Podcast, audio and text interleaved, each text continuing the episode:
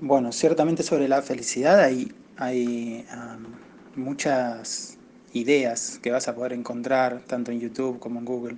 El tema que obviamente también hay veces que hay que ver quién habla de la felicidad, ¿no? Yo eh, suelo ser muy precavido con eso porque, bueno, eh, al igual que la autoestima y eh, a veces hay muchas cosas que son simplemente una pura motivación disfrazada que no conduce a nada, ¿no? No conduce a un entendimiento. La idea es ampliar el entendimiento de qué es felicidad. Por lo menos las personas con las que yo he aprendido, aprendo, sigo, entiendo. Eh, aceptamos la felicidad como, como un estado y ese estado es distinto de la alegría. Yo puedo ser feliz y estar triste, pero estar triste, estar angustiado no me saca felicidad, al menos que sea muy prolongado. Entonces, paso a ser una persona infeliz. Ser feliz para mí es saber, tener la certeza de que estás en el camino correcto.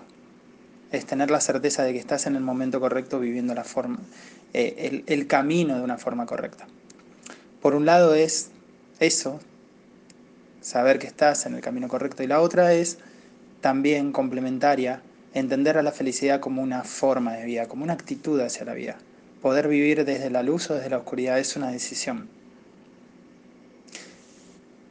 En función de eso, yo voy viviendo, caminando mi camino, descubriendo qué es lo que me trae paz y serenidad.